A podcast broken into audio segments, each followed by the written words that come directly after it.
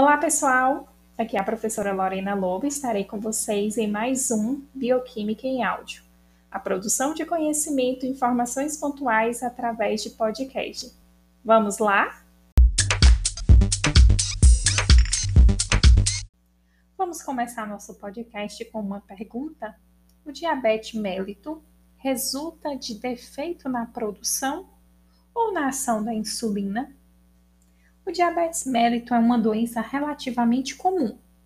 Quase 6% da população dos Estados Unidos mostra algum grau de anormalidade no metabolismo da glicose, o que é indicativo de diabetes ou de tendência a essa condição.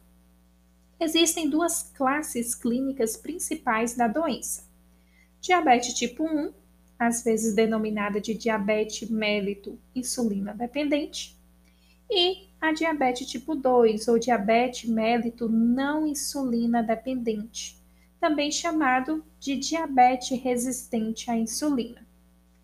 O diabetes tipo 1 começa cedo na vida e os sintomas rapidamente se tornam graves. Essa doença responde à injeção de insulina, porque o defeito metabólico se origina na destruição autoimune das células beta-pancreática e de uma consequente incapacidade de produzir insulina em quantidade suficiente. O diabetes tipo 1 requer insulinoterapia e controle cuidadoso por toda a vida do equilíbrio entre a ingestão dietética e a dose de insulina. Tem que ficar atento. Os sintomas característicos do diabetes tipo 1 são sede excessiva e micção frequente, poliúria, levando à ingestão de grandes volumes de água e excreção excessiva de urina. Esses sintomas são devido à excreção de grande quantidade de glicose na urina, condições conhecidas como glicosúria. Já o diabetes tipo 2 se desenvolve lentamente. Em geral, em pessoas mais velhas e obesas, e os sintomas são mais brandos e com frequência não reconhecidos no início. Este é, na verdade, um grupo de doenças nas quais a atividade reguladora da insulina está perturbada. A insulina é produzida, mas alguns aspectos do sistema de resposta ao hormônio estão defeituosos. As pessoas com essa enfermidade são resistentes à insulina. A conexão entre o diabetes tipo 2 e a obesidade é uma área pesquisada ativamente. As pessoas com um ou outro tipo de diabetes não conseguem captar de maneira eficiente a glicose do sangue.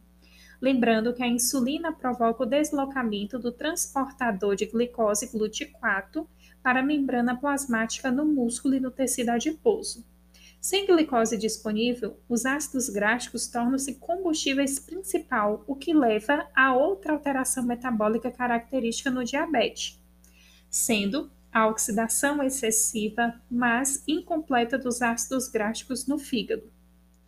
A acetil-CoA, produzida pela beta-oxidação, não pode ser oxidada completamente pelo ciclo do ácido cítrico, porque a alta relação entre NADH e NAD, produzidas pela beta-oxidação, inibe o ciclo.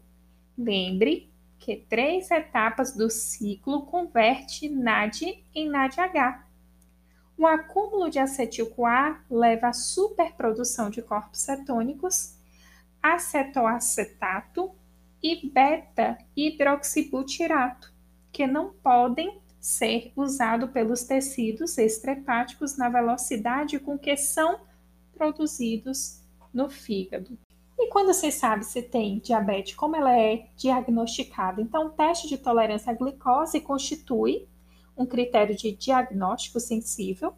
A pessoa faz jejum de 12 horas, depois bebe uma dose teste de 100 gramas de glicose dissolvida em um copo de água. A concentração sanguínea de glicose é medida antes do teste e por várias horas em um intervalo de 30 minutos. Uma pessoa saudável assimila a glicose rapidamente e o aumento no sangue não é maior do que a taxa recomendada. Muito pouco ou nenhuma glicose aparece também na sua urina.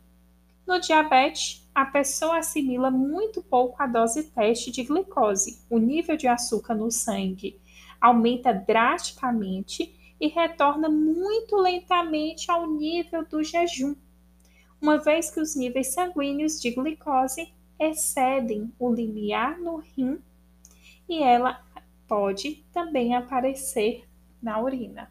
Chegamos ao fim de mais um podcast. Espero que vocês tenham gostado de todo esse conteúdo em forma de áudio. Eu aguardo vocês nos próximos. Bons estudos, até breve, pessoal!